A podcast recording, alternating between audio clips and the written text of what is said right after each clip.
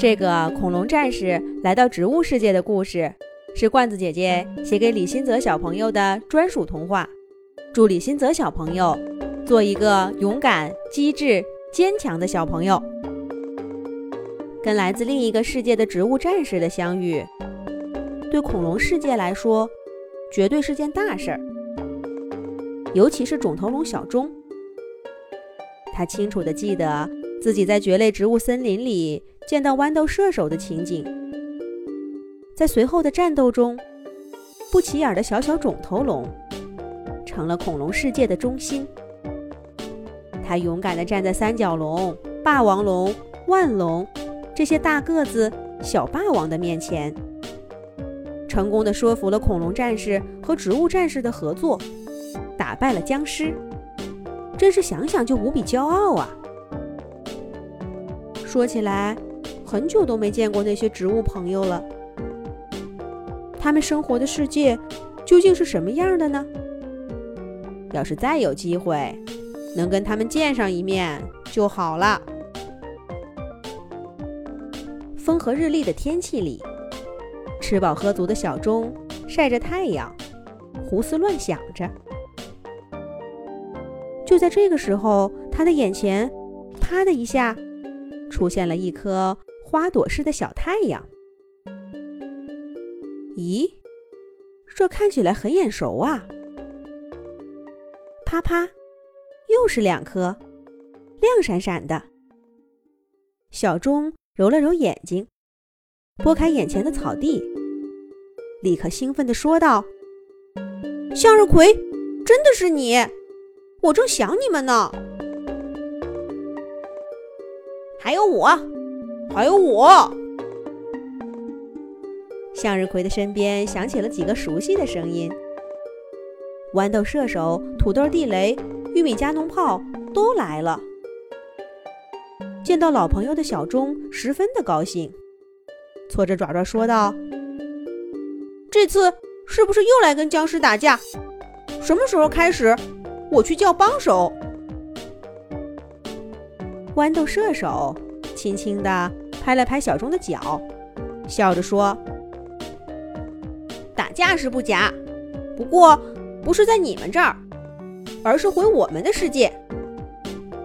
僵尸博士研发了新型武器，植物世界面临危机了，我们需要你们的帮助。”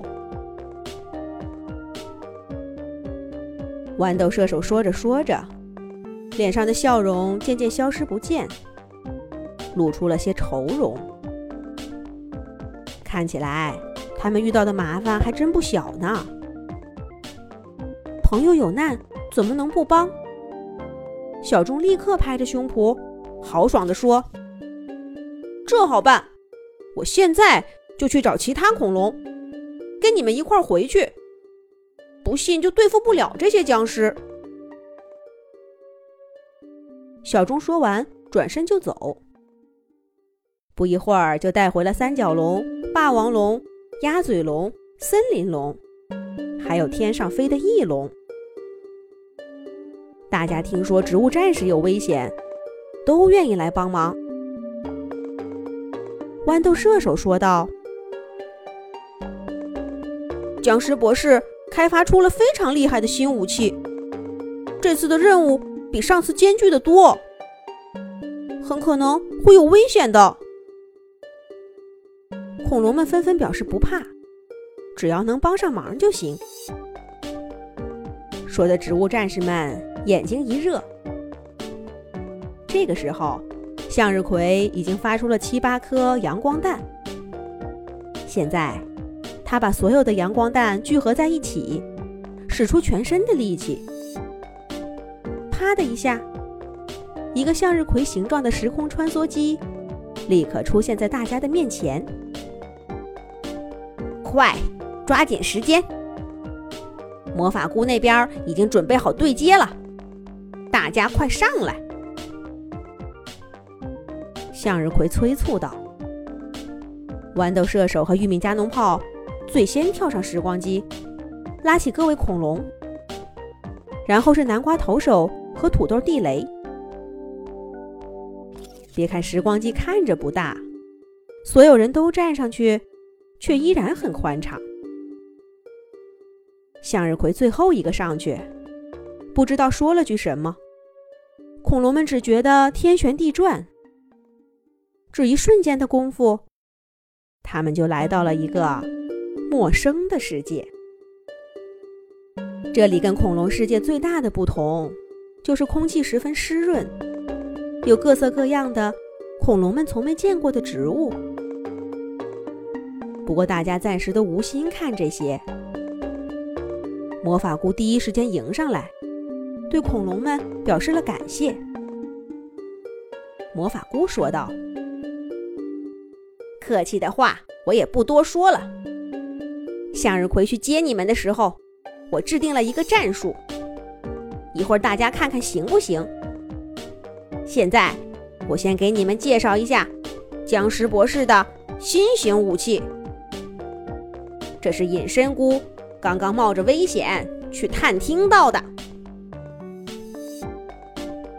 魔法菇说着，摊开一张图纸，上面画着大大小小的僵尸，有的扛着个大管子，有的坐在一个封闭的机器上，还有的拿着个金属棒。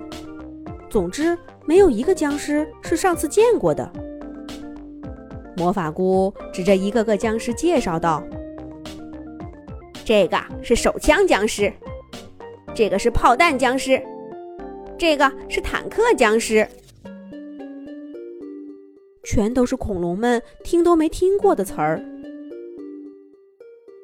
看来僵尸博士的新型武器还真是很难对付。那魔法菇的作战计划又是什么呢？下一集讲。”